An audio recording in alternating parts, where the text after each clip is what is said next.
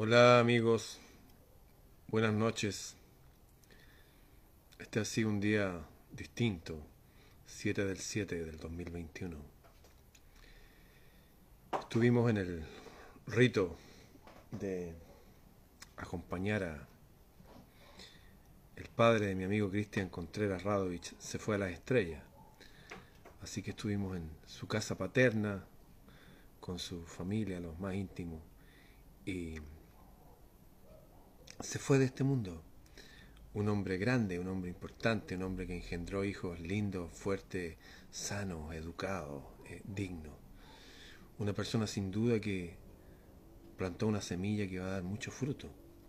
Estuve con sus nietos y quiero compartir algo porque igual yo ya he pasado por estas cosas. eh, Ya, ya llevé a mis abuelos, a mis padres, a mi papá y mi mamá, a una hermana, a varios amigos, a, trascender al otro mundo. Y quiero compartir una nota que la escribí, la tengo aquí, para reflexionar sobre ella, porque todos vamos a llegar a un momento en que algunas de estas palabras van a ser importantes. Sé que hay mucha gente que tiene sus creencias, sus fe, sus dogmas, sus religiones, su espiritualidad, y hay gente que no la tiene. Para ambos entonces va esta nota.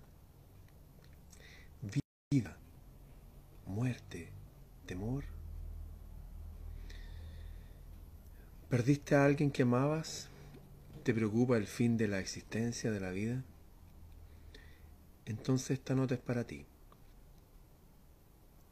El presente, este espacio de regalo, presente y regalo son sinónimos, es solo un breve espacio nomás. Es solo un principio. Uno de los engaños más grandes de todos los que nos han sometido son los conceptos artificiosos y artificiales en su fondo de vida y muerte.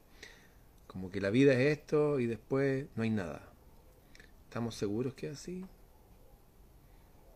Porque tengo todo el peso de la historia, de la filosofía y de los grandes avatares que dicen lo contrario. Y también sé de gente de ahora y científicos y gente atea que vivió cosas que, wow, le cambiaron todo el concepto de vida y muerte. La muerte no es nada como nos han enseñado. Y la vida no es solo esta experiencia presente y con fecha de vencimiento futura. Cada uno tiene y tendrá sus propias experiencias con estos temas. Y deseo hoy compartir una nota desde la perspectiva no mía. Yo tengo mi experiencia. Yo mismo tuve un accidente a los 16 años con mi mejor amigo de la época, Rubén Yáñez Mancilla, y vi el túnel y la luz y todo el cuento, y hablé con Dios, y tuve una experiencia. Me cambió la vida eso, ciertamente. Después conocí a otra gente que pasó las mismas cosas. Después leí libros que hablaban personas que habían pasado lo mismo. Y me di cuenta, no por lo que he leído, no, me di cuenta que, wow, hay algo más allá. De hecho, recuerdo claramente que sentí que mi cuerpo se elevaba y mi cuerpo estaba unido a esto por mi cabeza. Y veía toda mi vida como en una pantalla, de aquí para allá. Y de repente, shh, un túnel y una luz, y ahí estaba yo, hablando con la luz, que según mi cultura sabía que la luz era Dios. Y le decía que sabía que estaba muriendo y no me interesaba. Pero me daba pena a mi mamá, porque ya mi hermana había muerto en un accidente. Y me quedé acá. Eso fue a los 16 años. En fin, escuchen esto. Cuando un neurocirujano, una persona experta en cerebro ahí de todo, entró en coma, experimentó cosas que nunca habría creído posible. Un viaje a la vida después de la vida. Como lo que yo viví como adolescente. Este es el relato del hombre.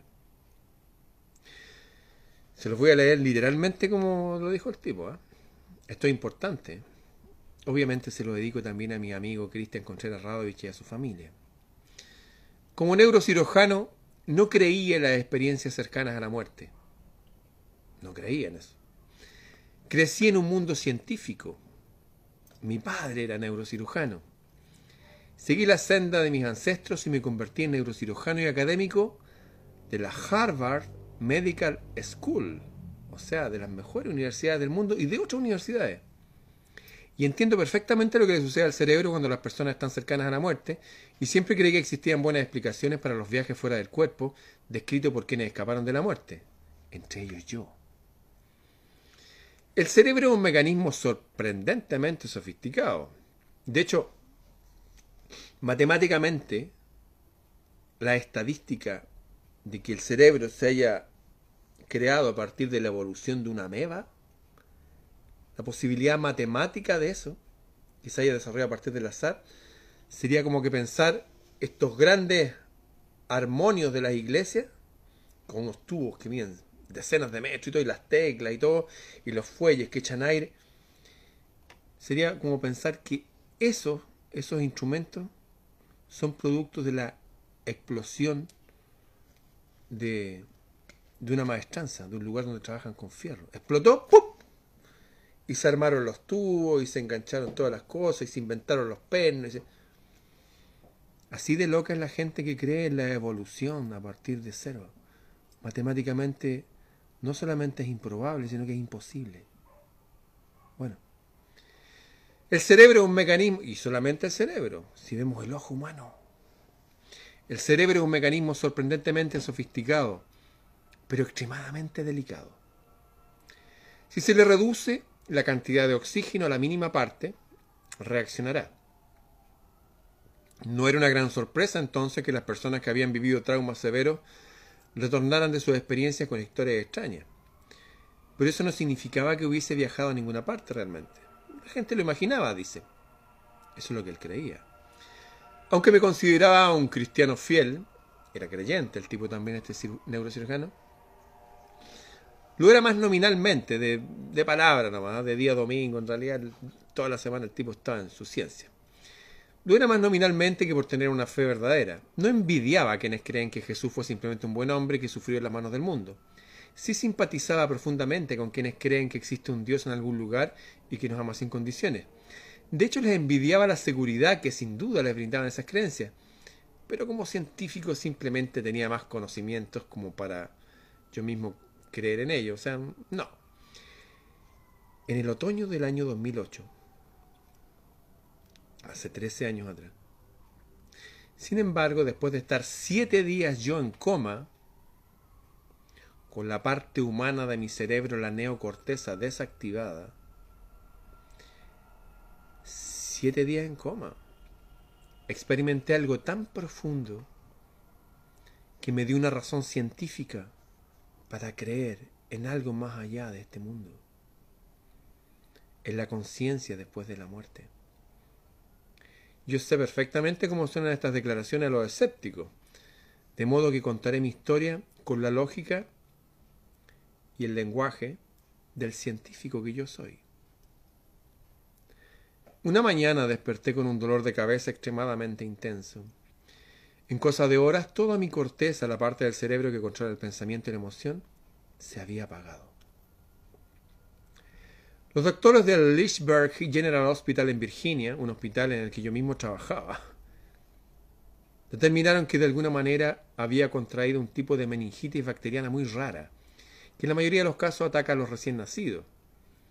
Esta bacteria había penetrado mis fluidos cerebroespinales y estaban comiéndose mi cerebro por dentro. ¡Wow! ¡Qué feo suena eso!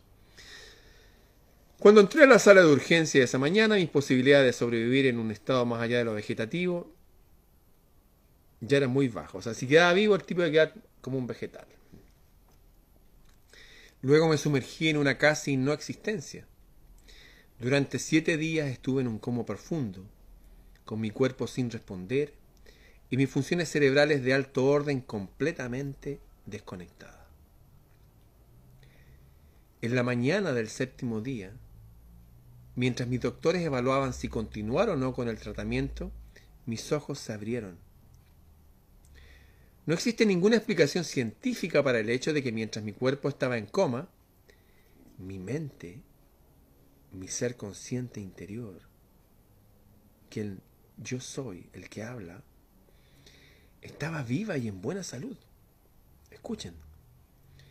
Mientras las neuronas de mi corteza estaban aturdidas y en completa inactividad, el cerebro estaba muerto. Mi conciencia libre del cerebro viajaba a una dimensión distinta y más grandiosa, una que jamás soñé, y la cual mi viejo yo, porque él cambió después de esto, mi viejo yo anterior al coma, habría estado feliz de explicar como una imposibilidad.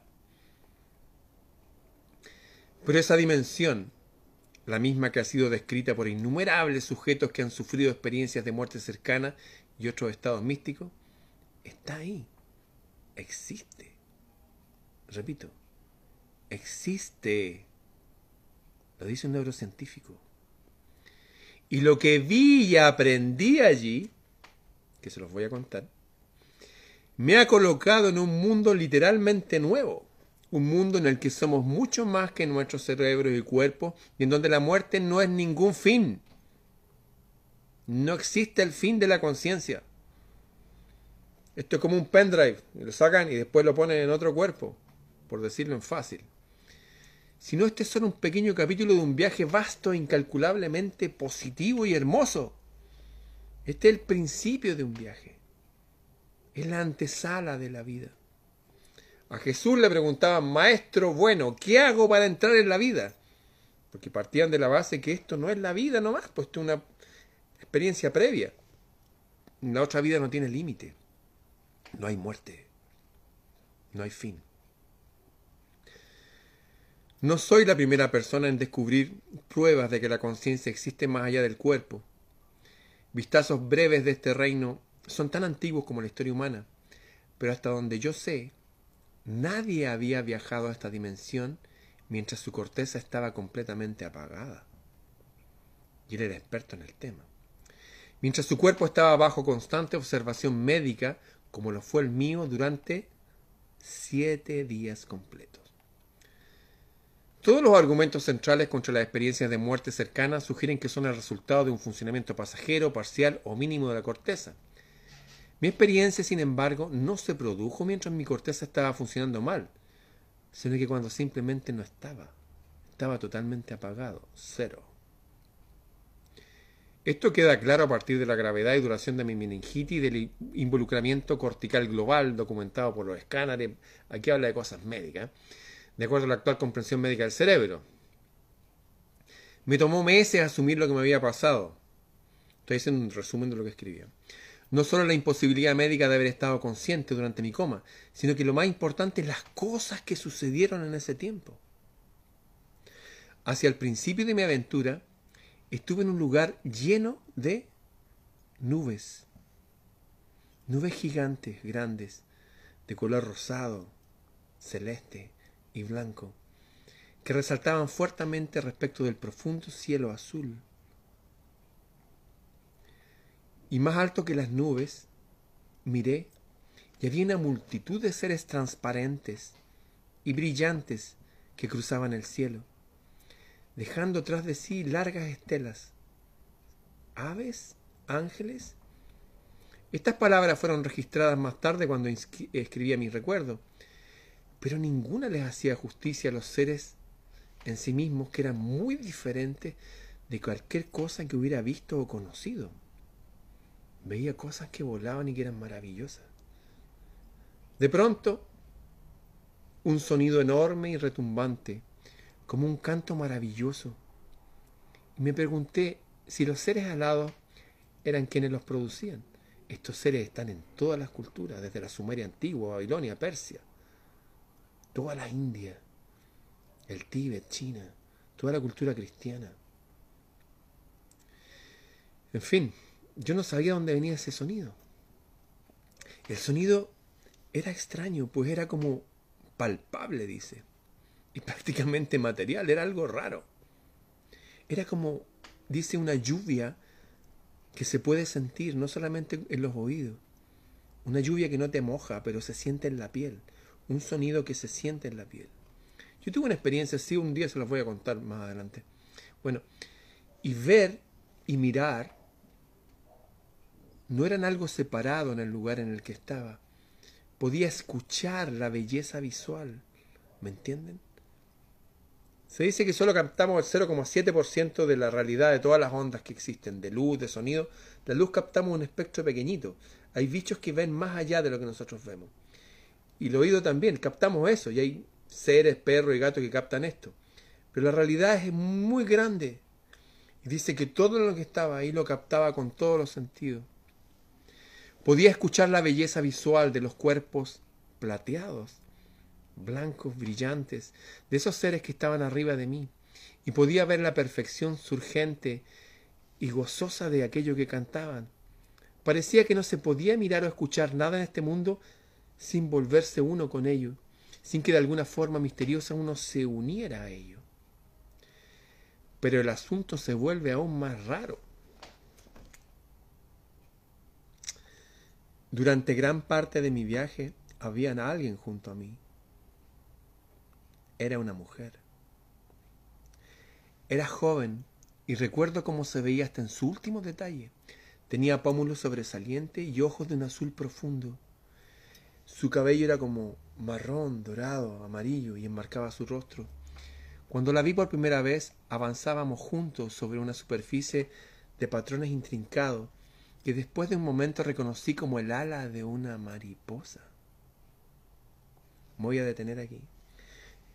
Algunos de ustedes que me conocen hace años saben que les he leído a Jalil Gibran, donde habla de las hurís.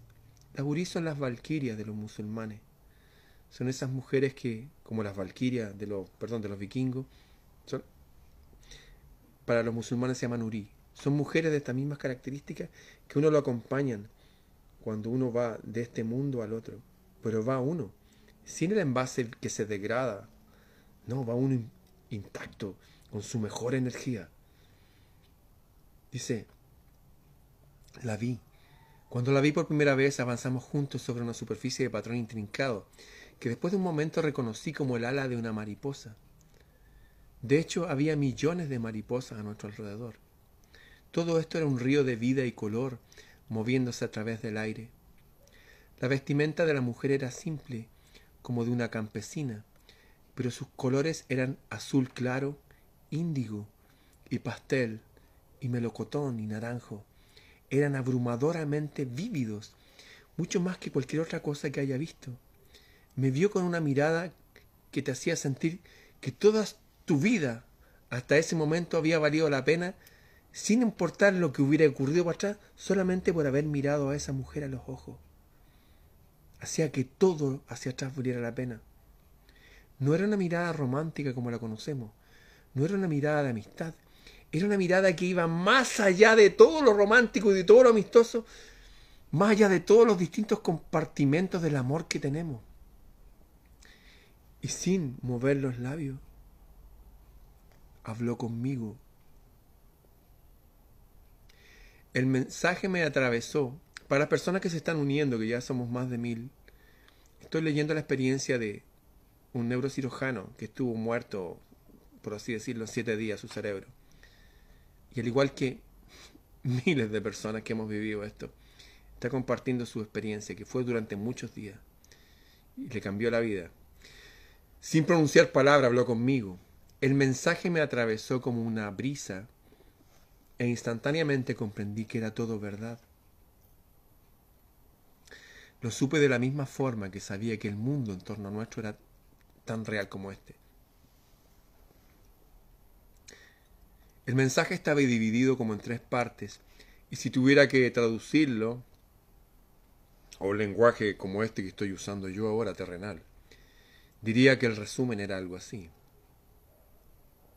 Tú eres súper amado, eres muy amado y muy querido aquí.